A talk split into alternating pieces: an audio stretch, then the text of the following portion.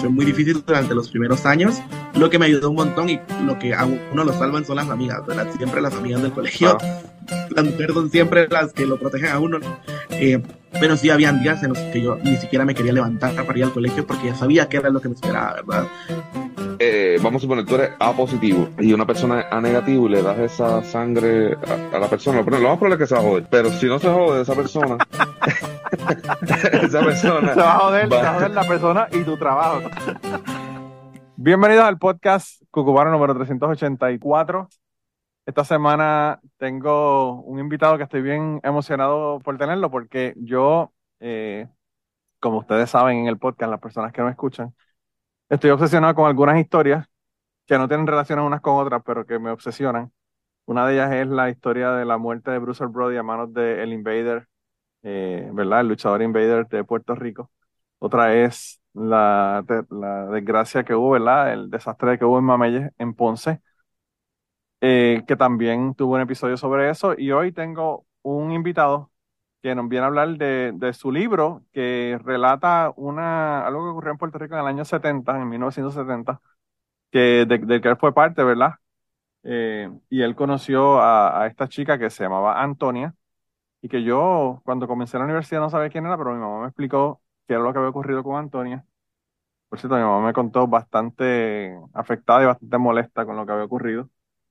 Eh, pero hoy tengo conmigo al licenciado Irán Sánchez Martínez, que, que tuvo la bondad, ¿verdad?, de aceptar la invitación para estar aquí en el podcast.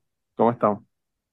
Muy bien, Manolo, muchas gracias por la invitación, muy honrado eh, de estar compartiendo, ¿verdad? Pues mi, mi experiencia detrás del libro con todas las personas que nos escuchan. Pues mira, yo quería hacer una confesión. Ya nosotros ya habíamos grabado como 20 minutos de, de podcast y me di cuenta que no estaba grabando. Así que, gente, cuando vayan a grabar un podcast, por favor, pongan record antes de comenzarlo. Pero anyway, eh, yo antes de, de pasar al libro de Antonia, que no es su último libro, yo quería hablar un poco del libro, ante- del libro que acaba de salir, ¿verdad? Es un libro eh, que salió recientemente en. Eh, La, publicación. Y que lo consiguen en Puerto Rico, en cualquier librería de Puerto Rico. Eh, hay librerías de Puerto Rico también que envían a Estados Unidos, como El Candil, Libro 787, El Laberinto, Norberto González. Todas estas librerías envían a Estados Unidos, así que lo pueden comprar por cualquiera de ellas. Eh, y, y el libro se llama Hay dos cuerpos en la nevera y otros crímenes. Y para las personas que son fanáticos de Cucubano y que también son fanáticos de Crime Pod Puerto Rico, pues este libro creo que le puede interesar porque habla sobre crímenes y nosotros que somos fans de Crime Pod Puerto Rico, pues este, este tipo de temas nos interesan. Sobre todo viniendo de una persona que, que, bueno, usted fue juez y trabajó todos estos casos mientras estaba, ¿verdad?, trabajando como juez. Eh, cuéntenos un poco de, de este, de este libro antes de pasar a la historia como tal de Antonia, que era la que quería que me viniera aquí a contar. Este libro fue eh, posible porque, aunque yo fui juez casi 18 años, mis primeros cuatro años fue como juez superior. Los siguientes es que fui juez de apelaciones. Y, pero como juez superior uno ve casos eh, con gente de carne y hueso. Los jueces de apelaciones lo que ven son casos de apelaciones con papeles, con Sí. este, alegatos y cosas así Documentos. el documento. Pero eh, cuando uno es superior que está presidiendo un juicio, como eran estos casos por jurado, pues uno tiene al jurado, uno tiene a un acusado que lo está viendo, ve a, sus abogados, ve a los fiscales, ve a los testigos, eh, y uno más o menos pues va, aunque la decisión de si la persona es culpable o no, cuando es por jurado, le, corresponde al jurado y no al juez. Pero uno va al mismo tiempo que el jurado escuchando esas historias. El juez tiene que tomar nota eh, porque si hay algún asunto que deba resolver, pues él debe hacer referencia a sus notas de lo que declaran los testigos, etcétera. Sí. Eh, yo tuve la ventaja de que conservé esas notas eh, por lo, al cabo de los años y no solamente conservé las notas, sino que cuando se publicaba en el periódico algo respecto al caso, yo lo recortaba e iba haciendo también un archivo. De modo que cuando yo decidí escribir un libro sobre los casos que me parecieron a mí más significativos en mi carrera como juez superior, eh, yo fui a esa caja que yo tenía eh, y extraje de allí pues mis libretas de notas, los recortes de periódico y utilizando mi memoria eh, fui armando estas, estos ocho relatos, seis criminales y dos que yo vi como juez de lo civil. pero uno de ellos, naturalmente, como siempre digo, un caso cuasi criminal. de esos seis relatos de lo criminal fueron, fueron casos muy sonados en Puerto Rico. Eh, fue el robo de, de, un bebé de Plaza Carolina, que una persona, una mujer haciéndose pasar por una representante eh, de una agencia de publicidad que vendía Pampers este, y un concurso, engatusa a la mamá de ese bebé recién nacido y logra a través de esos medios robárselo. Le dijo que iba a sacar unas fotos al bebé, ¿no? Para, para el, premio, me parece que lo que le Yo me acuerdo de ese caso, yo, yo, me acuerdo, yo, yo, tengo, yo, yo soy suficientemente viejo para acordarme de ese caso. bueno, y, y entonces también, eh, antes de hablar del, del, caso que le da título a, al libro, eh, estuvo en mi sala el caso llamado eh, La masacre de Halloween, porque esto ocurrió en una noche de Halloween. Eh, también le llamaron por, la, por el nombre del autor intelectual, que era eh, el dueño de un dealer de carros de la Campo Rico. Eh, allí esa noche se juzgó a cinco personas a que eran acusados de haberle robado una droga a, a esta otra persona eh, la prueba demostró que no eran ellos que se habían robado, pero en ese mundo eh, eso parece que no importa mucho. La cuestión es que los mandan, después del interrogatorio que lo hacen, los mandan a matar. Y por eso que se llama la masacre de... Eh, y entonces está, yo diría que el, caso que es el que le da el nombre al libro, están dos cuerpos en la nevera, es porque ocurre, la policía llega a investigar por una peste que había en el vecindario, eh, a carne en descomposición, identifican esta casa, la policía entra, encuentra el cuerpo de una mujer joven en la bañera a punto de explotar, porque ya lleva tres días muerto. Eh, y entonces cuando bajan a la nevera, que ven todas las cosas de la del interior de la nevera, las ven puestas sobre una mesa y sobre el piso, a un policía le da por abrir la, la puerta y cuando abre la parte de abajo encuentra a un niño de tres años apuñalado allí y cuando abre la parte de arriba encuentra una niña de dos años metida en la parte del freezer. La nevera funcionando naturalmente. Eh, y entonces cuando ese policía se encuentra con eso, le dice al sargento, hay dos cuerpos en la nevera. Y como yo tenía e-, eso anotado de la declaración eh, de ese testigo, yo dije, esto, esta línea puede ser el título de, de, este, de este relato. Eh, y lo de los otros crímenes, porque los demás casos también, salvo esos dos que dije, son casos criminales. Eh, esos casos, y, y sí, tienes mucha razón, esta literatura le, gusta mucho a la gente, no sé por qué, pero este género eh, de, detectivesco, de crímenes, ha sido así eh, ya eh, por lo menos de que hay, haya constancia desde Edgar Allan Poe para acá, de lo que llaman. Edgar Allan Poe, mi favorito, mi favorito. Sí. Edgar Allan Poe, me este, encanta, me encanta. Sí, y, y, tú sabes, bueno, ahí tienes una persona famosísima, una autora famosísima de, especializada en crímenes, que era Agatha Christie. Agatha Christie, sí.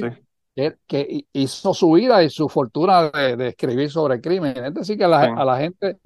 Eh, mi, mi editor fue el que me dijo, la primera vez me dijo, Irán, escríbete un libro sobre esto que eh, tú tienes muy buenas historias, por lo que tú mismo me has contado a mí de casos que has visto, que yo creo que a la gente le podría gustar. Yo le dije que sí, pero no, no me entusiasmé de momento demasiado. Pero, y, y empezaron a salir mis libros, escribí mi primer libro, mi segundo libro, mi tercer libro.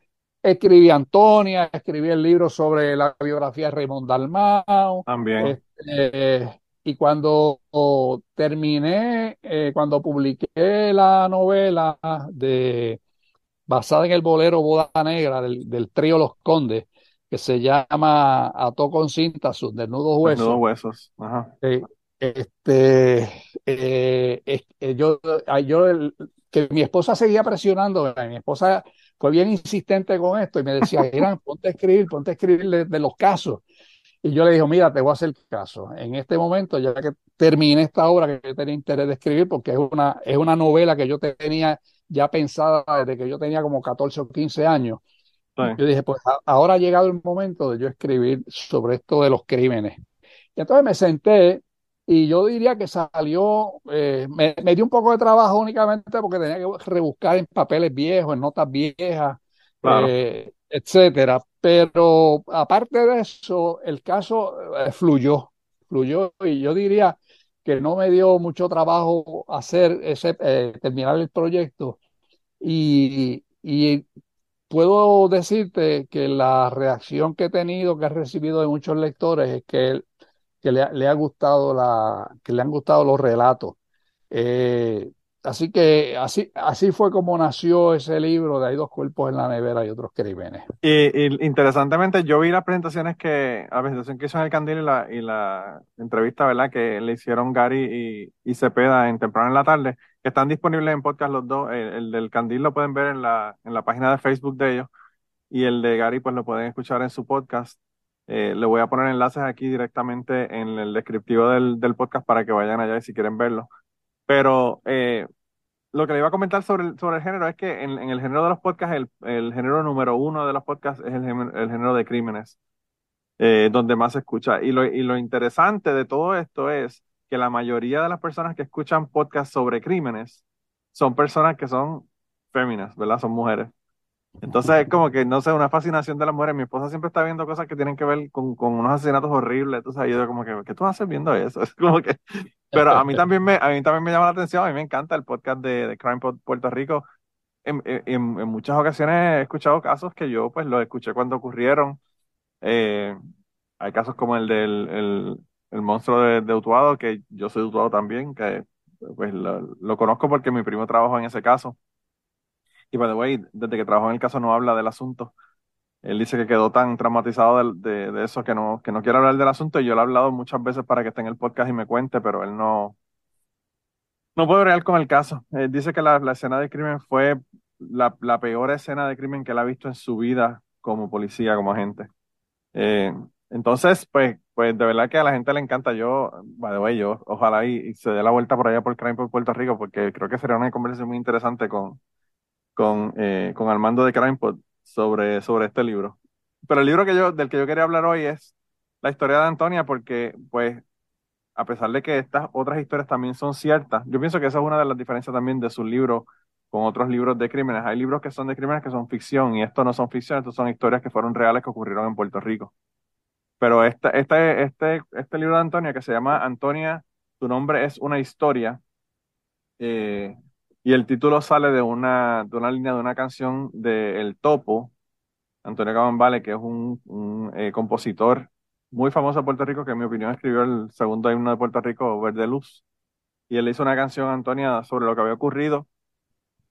Y pues este libro, aparte de que usted hizo una investigación para el libro, además de eso, usted lo vivió porque usted tiene una relación, la conocía.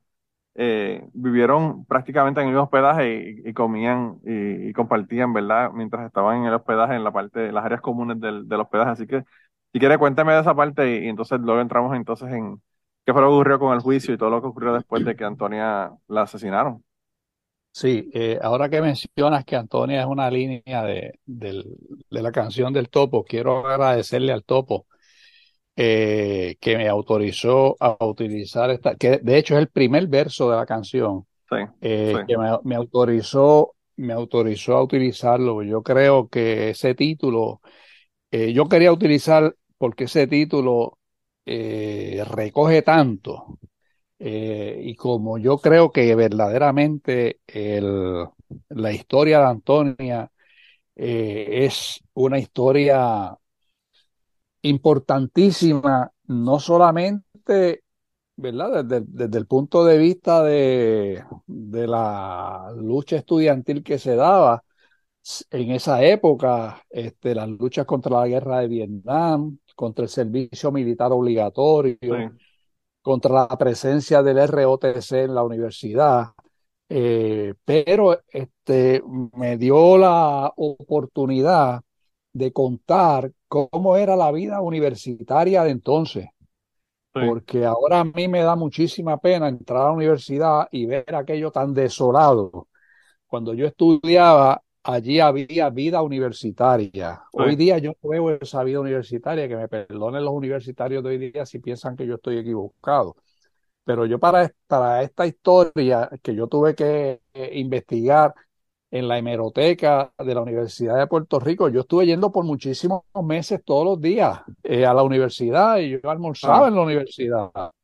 Eh, así que quería, quería hacer esa aclaración. Yo pienso que eh, eso ocurre a todos los niveles porque yo veo a mis hijos compartiendo con sus amigos jugando un PlayStation a través de medios electrónicos en vez de montarse en una bicicleta todos y salir corriendo por el barrio. Y están en el mismo barrio, o sea, podrían caminar de una casa a la otra, pero están en el PlayStation jugando eh, el juego que están Sí. jugando, ¿verdad?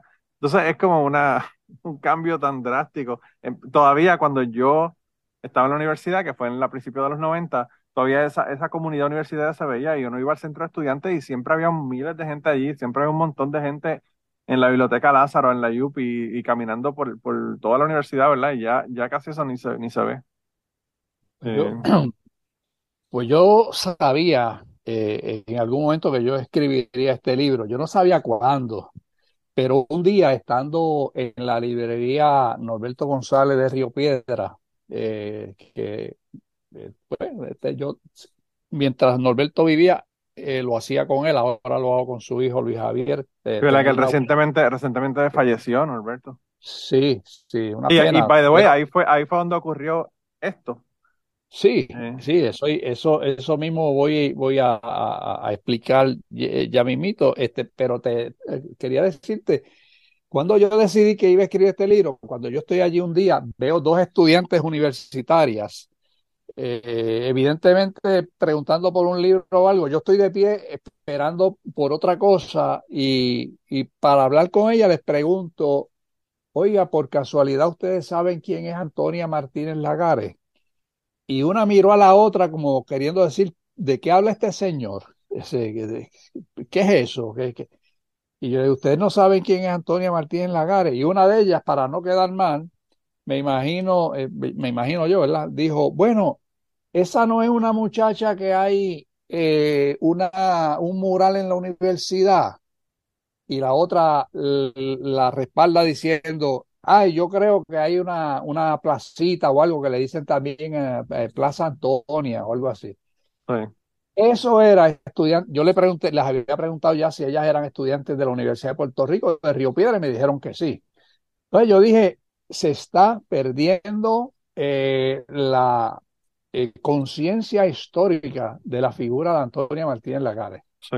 Yo creo que es hora de que esto que yo tenía como un proyecto en la mente de cuando yo pudiera, yo creo que voy a tener que poder ahora.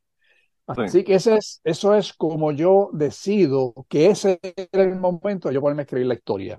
Antes, Pues antes de la- nosotros estar, estar eh, grabando, ¿verdad? Yo le comenté eso de que esto, esto no es un tema que se trata ni en clases de la universidad, a menos que uno esté, ¿verdad? En ciencias sociales puede que sí. Pero yo, en el caso mío, por ejemplo, que yo soy científico, estudié ciencia, Antonio no se habló en la universidad, no se habló en la escuela superior, no se habló en ningún momento de que esto estaba ocurriendo, no se habló de, de lo que ocurrió en la década de los 60 en la Universidad de Puerto Rico. Entonces yo, eso es una de las razones por las que quiero traerlo aquí, porque una cosa es uno contar una historia por una investigación que uno hizo y otra cosa es uno decir, mira, yo estuve ahí, yo sé quién es esa persona, yo viví todo eso que, que estoy contando, ¿verdad? En este libro. Entonces yo pienso que estas historias personales de primera instancia son súper importantes, porque yo pienso que, que si no se pierden, se pierden. Y hay historias que no son tan importantes como una historia que debería, ¿verdad? Saber todo el mundo en Puerto Rico, como esta de Antonia.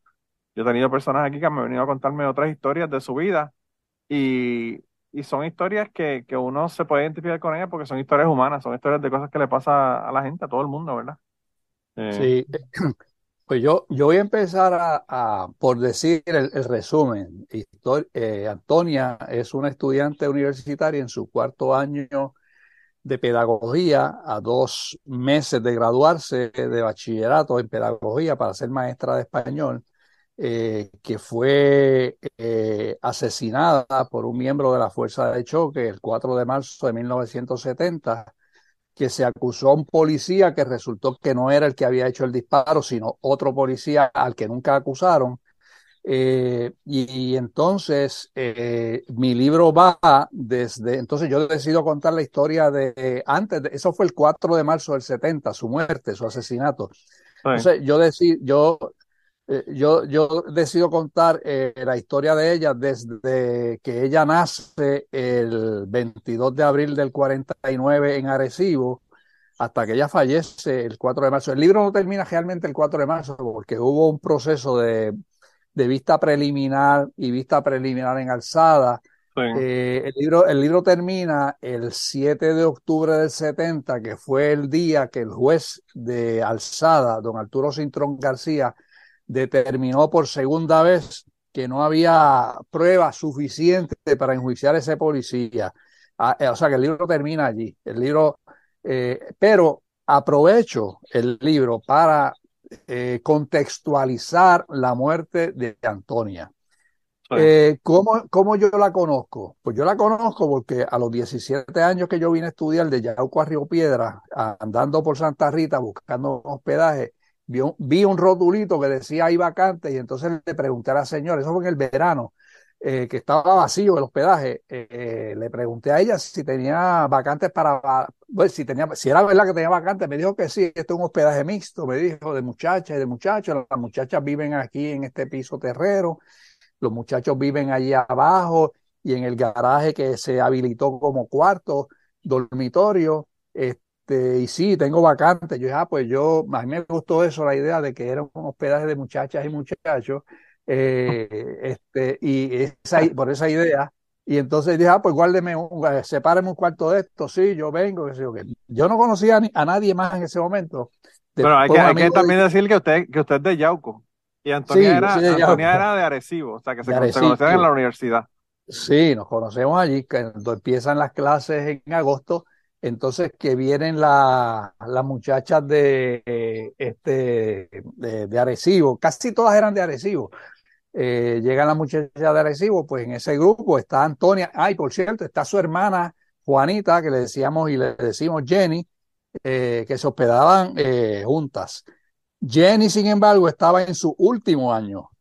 Okay. A, Antonia estaba en su tercer año y yo entraba okay. a, mi, a mi primer año.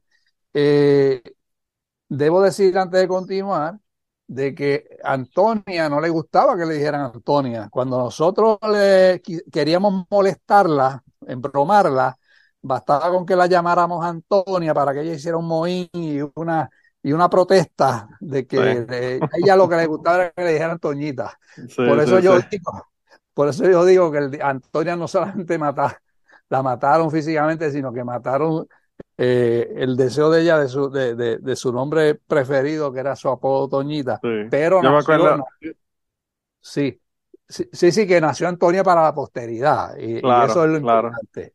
Yo, eh, yo me, me, da risa porque mi mamá, mi mamá se llamaba Cecilia Luisa. Y el Luisa ella lo odiaba con pasión.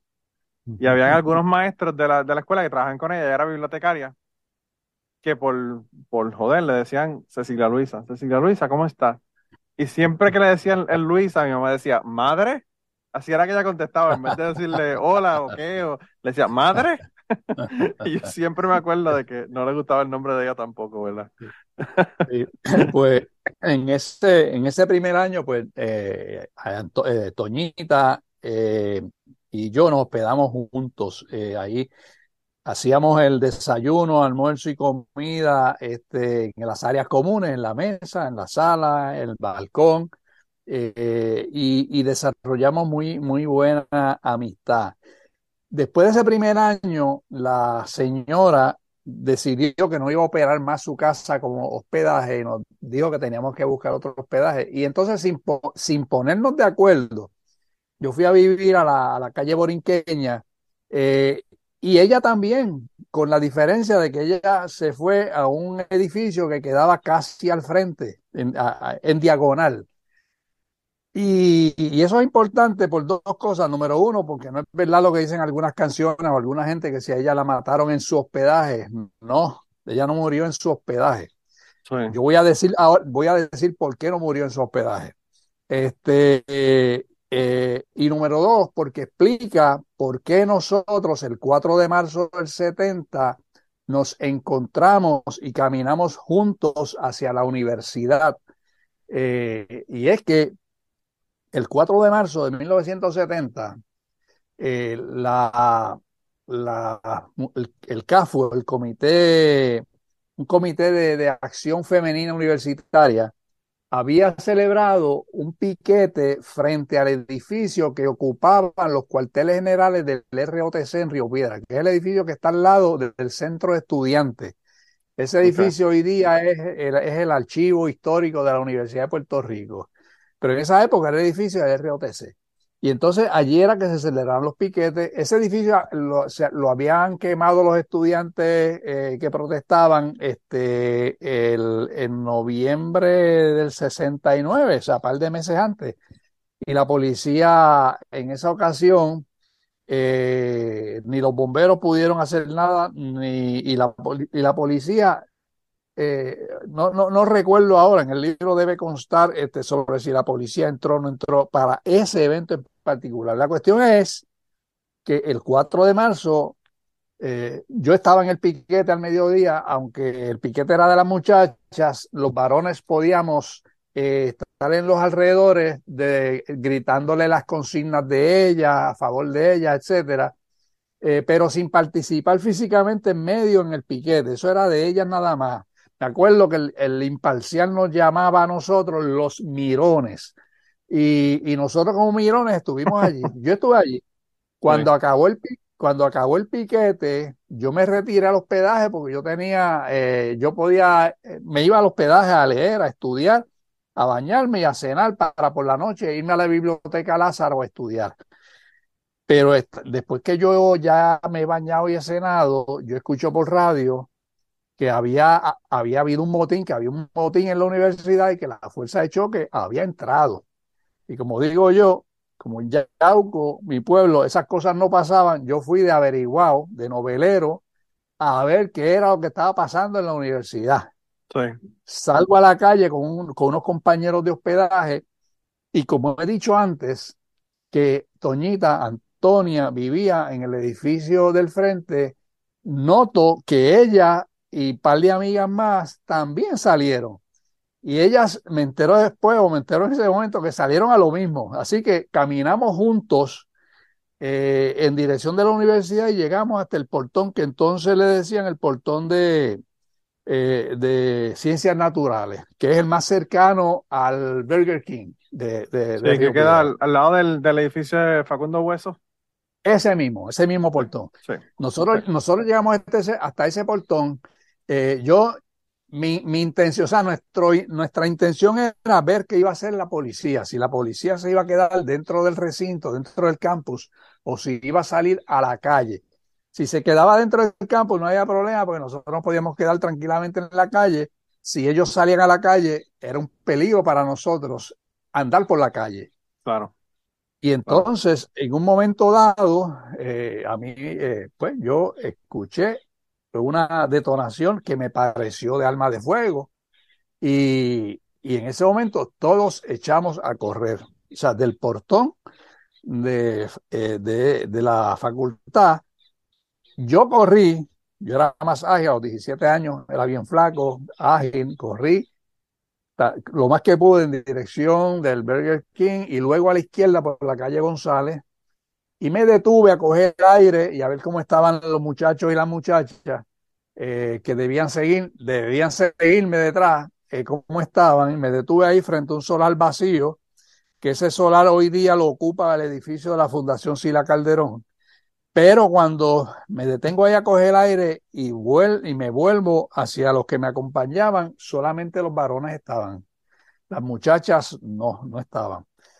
Posteriormente me entero que ellas, en vez de correr con nosotros los varones por la calle González para regresar a su hospedaje, que quedaba en la calle, como he dicho, en la calle Borinqueña, esquina González, eh, corrieron por la Ponce de León, que era donde la policía estaba repartiendo palos.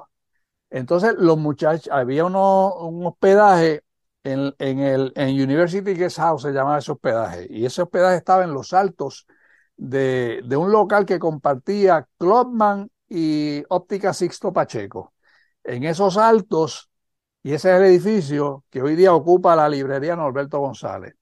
En ese edificio, en el segundo piso, entonces, eh, los muchachos están en el balcón, los de ese hospedaje, porque era un hospedaje de varones, los muchachos están en ese balcón, ven pasar a las muchachas, advierten el peligro que ellas se encuentran y le dicen, suban, suban para que no les pase nada. Ellas suben. Y de hecho subieron otros estudiantes adicionales, eh, tanto varones como hembras porque en ese balcón en un momento dado, en, como a las ocho y media donde ocurren los hechos, había como cerca de 15, 16 personas en ese balcón, menos, una cantidad menor a la que se hospedaba allí. Y entonces ellos se quedan allí y cuando cerca de las ocho, la policía estaba repartiendo palos y no permitía que nadie pasara a pie por allí, el que se aventuraba a pasar a pie, se cogía sus cantazos. Y efectivamente, lo que parecía ser un estudiante Iba caminando por la acera, la policía lo ve, se, le echa encima y empieza a macanearlo porque el muchacho trató de correr, pero el tacón del zapato se le encajó en la alcantarilla que hay allá al frente, que por cierto todavía existe, y este, no, pudo, no pudo zafarse de los cantazos.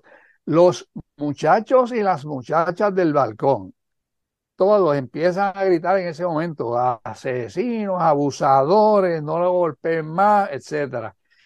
Y uno de los, de los policías de la fuerza de choque, repito, no, no de los uniformados de los cuarteles, sino de la fuerza de choque, los que usan casco, escudo, eh, botas militares, este, eh, eh, ese chaleco a prueba de bala, todo, todo, eso, todo, ese equipo que usan los de la fuerza de choque.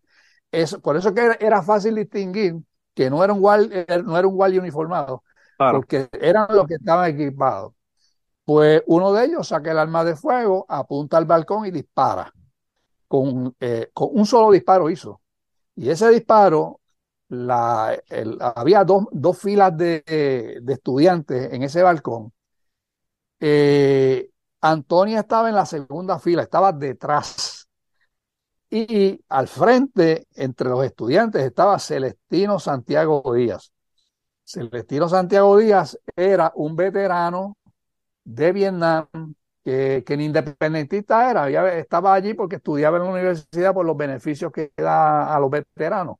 Claro. Celestino recibe el disparo en el cuello, la bala le atraviesa de un lado a otro, eh, bastante superficialmente al cuello, y esa misma bala va y se aloja en la cabeza por la sien izquierda, en la cabeza de Antonia.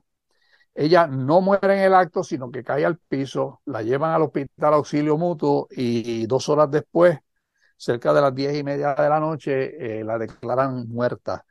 Eh, por, eso, por esos hechos, la policía al otro día empezaron a negar que ellos hubieran tenido nada que ver. El superintendente Luis Torres Massa decía que la policía no había hecho uso de, las, de sus armas de fuego. Eh, y entonces, este, por la presión, ¿verdad? Por la presión eh, que se generó, eh, le encomiendan al fiscal René Arrillaga Belende que investigue con el agente del 6C Luis Murphy eh, y, y, otros este, agentes.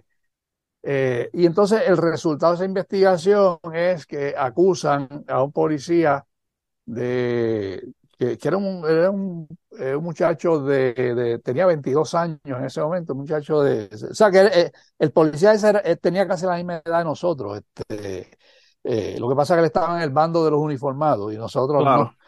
Este, y, entonces lo acusan, pero ese policía era un policía uniformado. Y entonces se pudo demostrar en la vista preliminar que ese policía nunca estuvo trabajando en la Ponce de León. Ese policía lo llevaron para auxiliar, el, para dar tránsito allá arriba cerca de la Barbosa y nunca bajó para el área donde ocurrieron los hechos. Por eso es que los dos jueces que vieron la, uno la vista preliminar y el otro la vista preliminar en alzada, determinaron que él no había, eh, no tenía ninguna responsabilidad y lo exoneraron. Nunca acusaron al verdadero autor de ese hecho y al día de hoy no han acusado a nadie. Ese asesinato permanece impune. Para la investigación, eh, eh, yo tuve la mala suerte de que a pesar de que conocía a muchas de las personas que intervinieron en la investigación del caso, todas se me habían muerto, se me habían muerto los dos jueces a quienes yo conocía personalmente y una de ellas había sido, eh, yo la había supervisado en el Centro Judicial de Carolina cuando yo era juez administrador allí. Este, al otro tenía muy buena relación de amistad. Eh, el fiscal Beléndez luego fue juez superior eh, y llegó a ser mi jefe cuando yo era juez superior, porque él llegó a ser este, eh, director administrativo de los tribunales.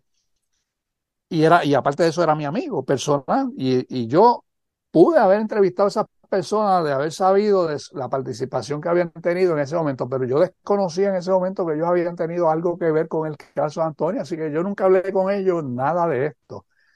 Yo para, en el caso del juez Sintrón García, me tuve que valer de una resolución que publicó la Universidad Católica en su revista jurídica.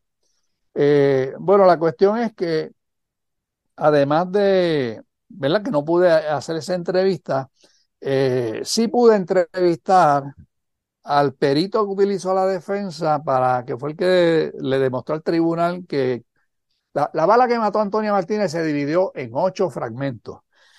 Y él pudo demostrar que una, que una prueba pericial eh, fiable tiene que tener eh, fragmentos de suficiente tamaño para eh, que los positivos sean positivos, porque de lo contrario arroja falsos positivos.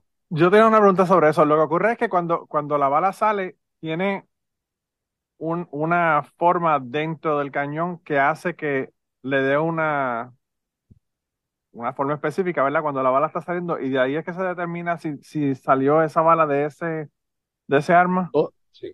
Todas las armas de fuego, lo mismo que los dedos de los seres humanos, que las huellas son, son distintas, las huellas digitales son distintas, no hay dos huellas digitales iguales. Eh, las armas de fuego pasa lo mismo. Tienen un estriado por dentro, que es un estriado en forma de tirabuzón. Sí. Cuando la bala sale, eso le imprime un movimiento giratorio a la bala y al mismo tiempo sobre la bala se va imprimiendo eh, la, la, huella de ese estriado. Por lo tanto, es que eh, para hacer un estudio de si esa bala, de si ese revólver disparó esta bala, pues se coge ese revólver, se dispara o en un tanque de agua o en un lugar este, de, algodón, algo así que no dañe eh, la bala de prueba. El proyectil, sí, el proyectil. Y luego se, ambos, el que se le extrae al cadáver y el que se disparó en el tanque de agua, se comparan bajo microscopio.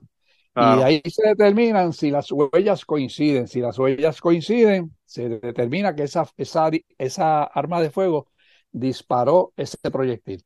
Claro, y en el caso, de Antonio lo que ocurrió fue que se rompió en tantos pedazos que no, no se podía haber estriado entonces. No era útil, no era útil para hacer el, examen balístico. y entonces, aparte de eso, y entonces el perito de la policía había ido a declarar que ese, uno de los ocho proyectiles tenía un estriado, uno de los ocho fragmentos tenía un estriado que coincidía con una parte de la bala de prueba que se había disparado de prueba. Y la defensa trajo otro, otro perito que había sido precisamente, estaba, había cambiado de trabajo, había sido el perito de la policía y había sido jefe de ese perito que fue declarado allí. Eh, dijo, no, espérate, es que el, pedacito, el fragmento que él utilizó es tan pequeño que eso puede darle un falso positivo a cualquiera. él, él, necesitaba ver la totalidad del proyectil o un pedazo lo suficientemente grande como para poder decir este probablemente fue, si no tiene todo el, el plomo completo. Claro. Eh, y entonces, por eso es que se ha unido al hecho de que los únicos que estaban trabajando allí esa noche era la fuerza de choque.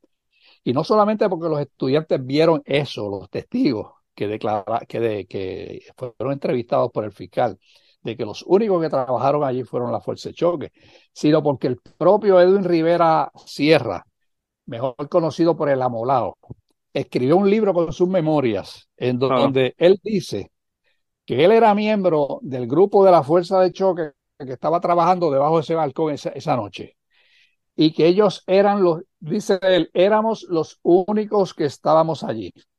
Por lo tanto, nada más con el testigo. Si eran los únicos que estaban allí, no había guardias de cuartel, de, de goja, pelada y más nada. O sea, Claro, eh, claro. así que por eso que yo digo, yo no tengo ninguna duda de que acusaron al que no era y que lo acusaron precisamente para, a sabiendas de que iba a salir bien, para decir, bueno, acusamos a alguien, pero los tribunales lo dejaron ir, que es como ocurre Sí, muchas sí, veces esas cosas. Y, una, y una pregunta, ¿e- ¿es entonces esa acusación lo utilizaron como, qué sé yo, chivo expiatorio como chivo intencionalmente, intencionalmente para que no, no hubiese forma de probarle que él, de que él había sido? Y, y yo sospecho porque cuando yo entrevisté al policía que acusaron, que hoy día Es una persona de más de 70 años, una persona seria de, un barrio de, de Yabucoa, eh, yo le digo, oiga, pero ya cuando termino la entrevista que me voy a ir, yo le digo, oiga, pero en la, la policía es como en los tribunales, los empleados de los tribunales que saben de todo, saben todo, eh, este, lo que pasa en un lado se sabe en el otro. En la policía tenía que haberse comentado, mira, si el que hizo la, el disparo, sabemos que no fuiste tú, que fue fulano, sí, o lo dice él, o los que estaban al lado de él lo, lo dicen bajito, pero no lo dirían en un tribunal. claro. Me dijo, y yo le digo, eso, eso sucedió.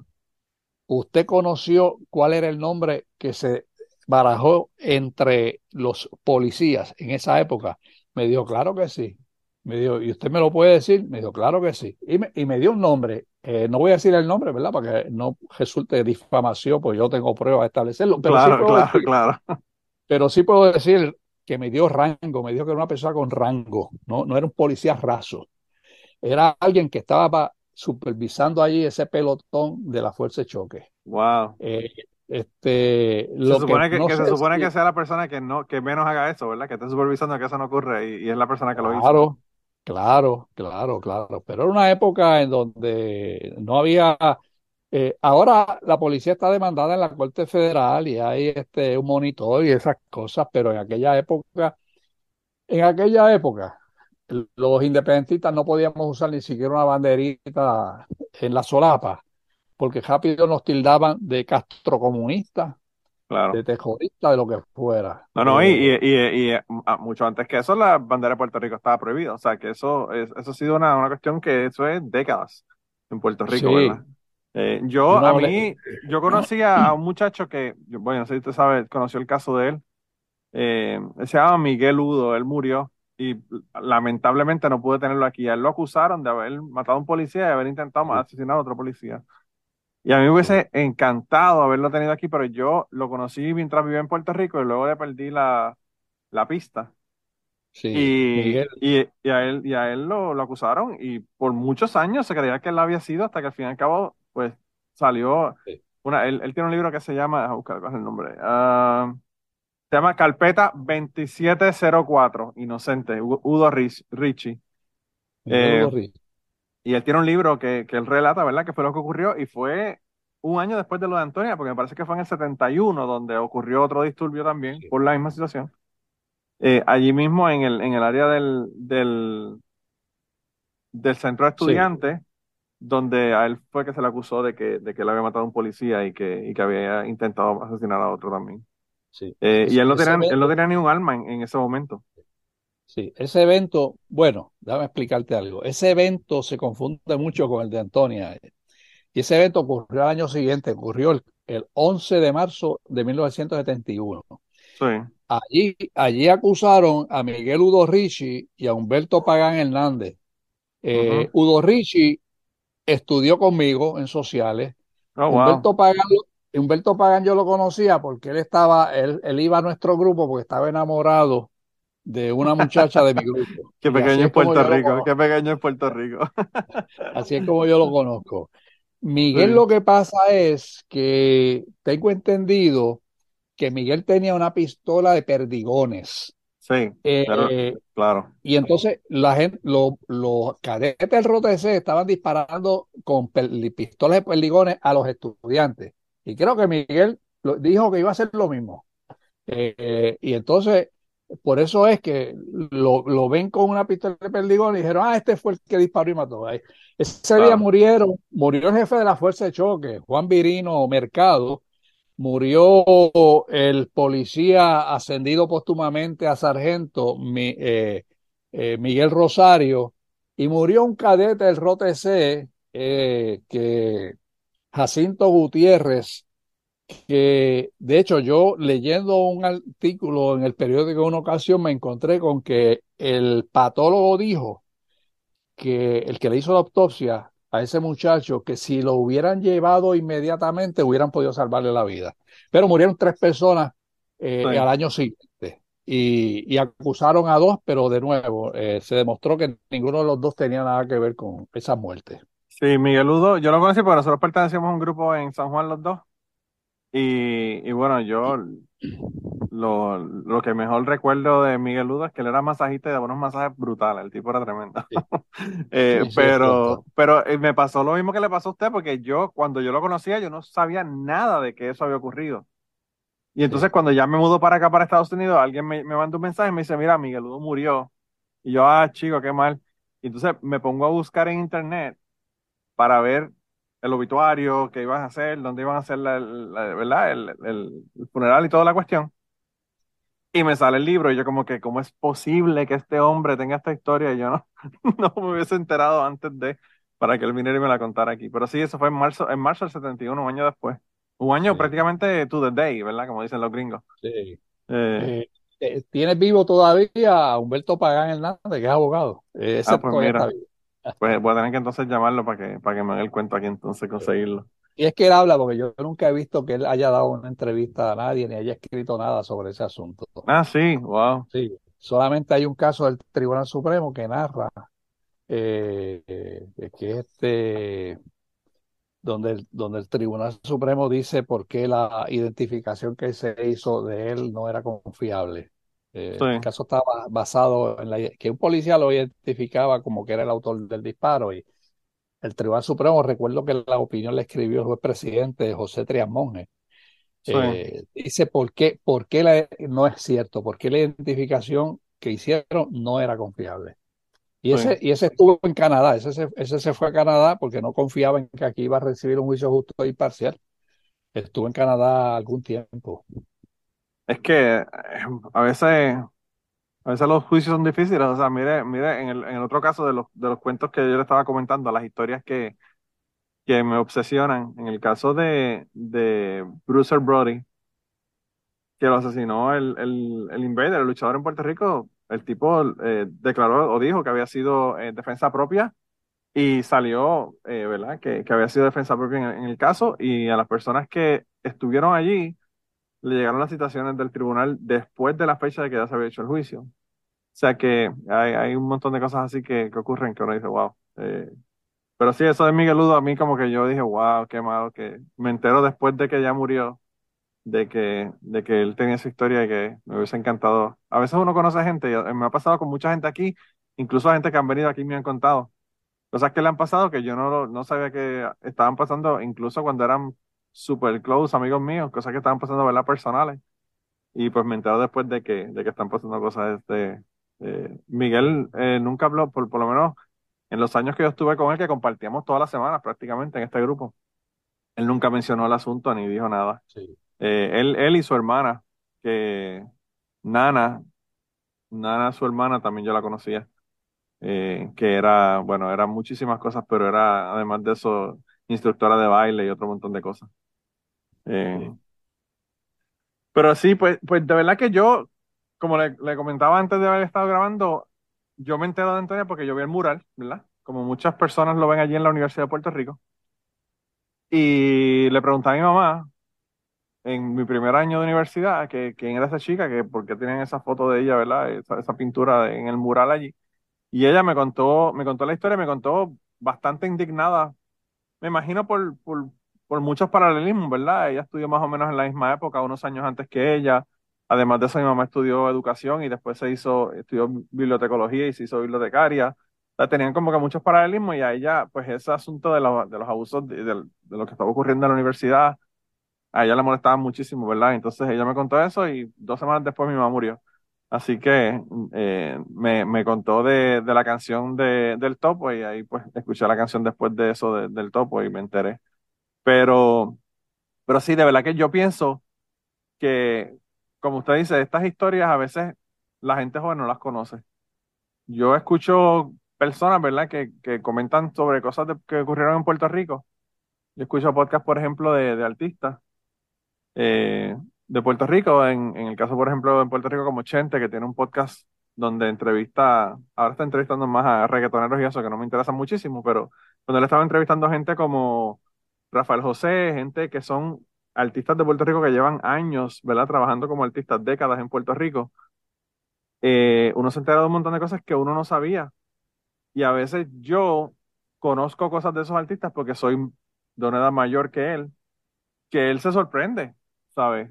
De, de que, de que esas cosas ocurrieron y yo digo como que sí, eso es como que obvio, eso yo lo sabía, pero son cosas que se pierden a menos que se tengan en un medio, ¿verdad? Como, como el libro o, o como en, en un podcast o en algún lugar donde la gente pueda, ¿verdad? Conocer estas historias. Y yo pienso que esta historia de Antonia es una historia bien frustrante, porque pues la persona que, que, que mató a Antonia no, nunca, nunca pagó por el, por el crimen, ¿verdad? Y fue un crimen totalmente vicioso, porque si a mí usted me dice que, qué sé yo, detuvieron a alguien y se puso a forcejear con el policía y el policía lo mató, pues uno dice, eh, puede, puede o no puede estar justificado, pero uno coger una pistola y sacarla y disparar a un segundo piso en un edificio y matar a una persona viciosamente es algo que realmente jamás debería ocurrir. Eh, solamente porque le gritaron asesinos o porque le gritaron, ¿verdad? Que, que dejaran al muchacho tranquilo que, que, que le estaban dando.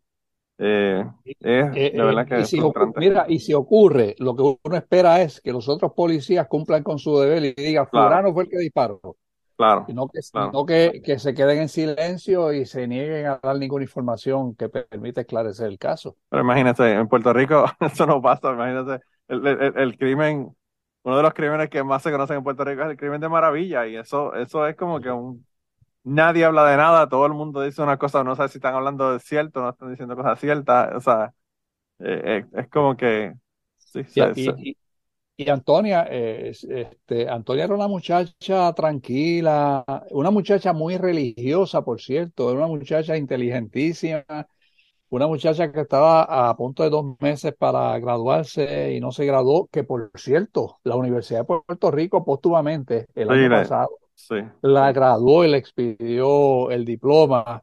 eh, eh, y entonces era una muchacha eh, ami- amigable. Nunca nadie puede decirle que la vio tirando piedras en la universidad ni participando en nada eh, Sí, sí, de las actividades violentas de ninguna forma. Ella era una muchacha tranquila, estudiosa. Fue a la universidad a estudiar y esa noche estaba en un balcón de donde no se estaban ni tirando piedras ni tirando tiros, solamente se estaban tirando frases de déjalo, no lo golpees, abusador, asesino. claro. Y eso no es justificación alguna para pegarle un tiro a nadie. No, no, definitivamente que no. Y, y déjame, decirte otra cosa. eh, próximamente, para que estén pendientes, porque ya yo lo vi, eh, vi el, una exhibición que se hizo para los que habíamos participado. Próximamente se va a estrenar el documental sobre Antonia, un documental que hizo el Oh, wow. cineasta José Artemio Torres.